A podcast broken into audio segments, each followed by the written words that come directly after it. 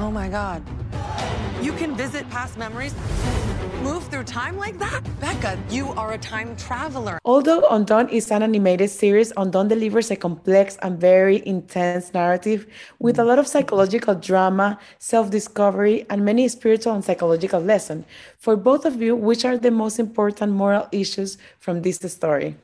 Oh, God. Mm, wow. I would say That's a great question. I know, that I love the do way you said to say that.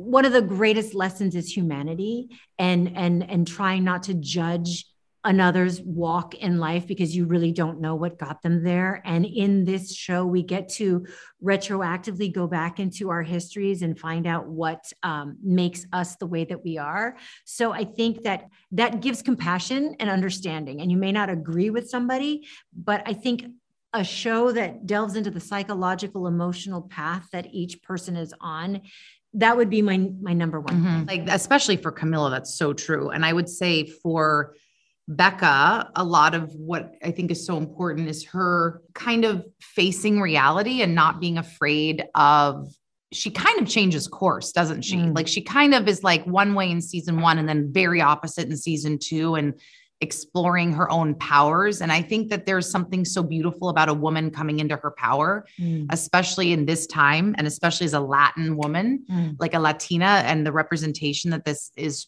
showing. I think it's a really beautiful side of her. And I'm so proud of her, of like coming into her power. I would say for me, it's that the journey outward is also a journey inward. So the journey trying to fix reality outside of yourself ultimately is mirroring a journey towards self realization and self healing.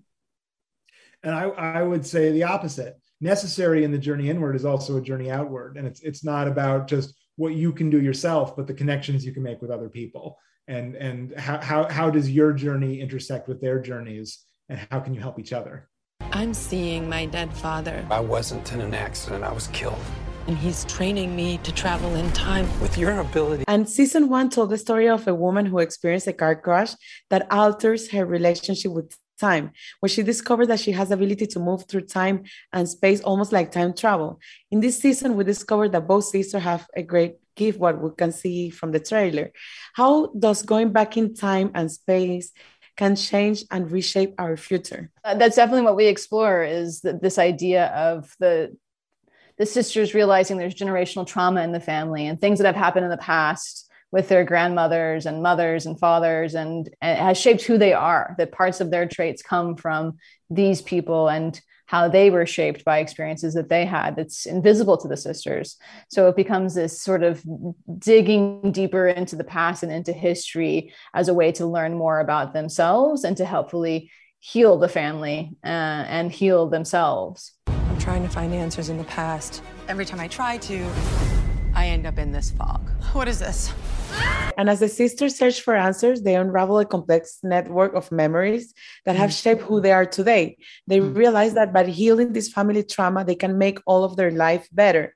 How do you both think that our past experiences, trauma, family backgrounds affects who we are today? A hundred Um, percent. it's all of us. 100%. Everything. I mean, I think that you can't be who you are without examining your your family and your and I think a lot of people don't want to. right. And I think that that's the the problem is that there's a lot of kind of how Becca was really at the beginning, like compartmentalizing and that's Denial, them, this is me. yeah. But no, it's all karma. It's all in you. It's all generational and it builds up and builds up. And I think what we see so beautifully in Camila is like why she is the way she is. And then we are basically like, well, we're gonna fix it so we don't have to experience it also.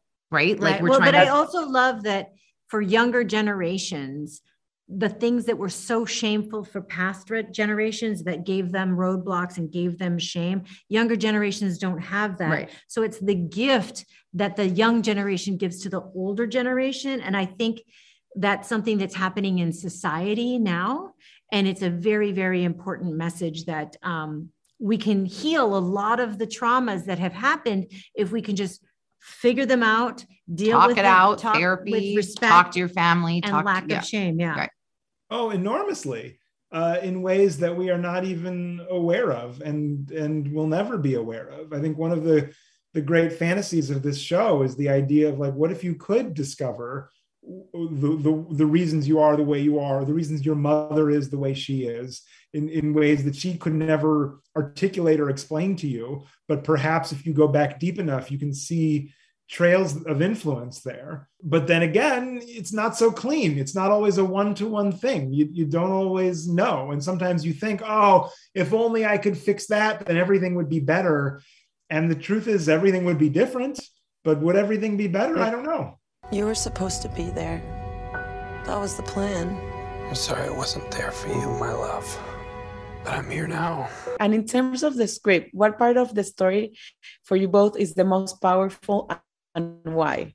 I mean, I think ultimately, I think Raphael keeps speaking about relationship and Alma, who in season one has a, a prickly but loving relationship with her sister, really needs her. And so I think it's Alma stripped of her abilities realizing how much she actually needs other people right she can't do it by herself um, and so i think that's that's one of the aspects or themes or ideas of the season that really resonates with with me personally is this idea of recognizing the relationship needs to be healed and protected and that that is as meaningful as relationship to self yeah i agree with all that um, i would say yeah, that that that the relationships we, we foster, uh, sometimes the most difficult relationships are also the, the, the richest. Not every time. Uh, that's not uh, that's not a universal truth, but in in Alma's case, that's, that's certainly more true than not true.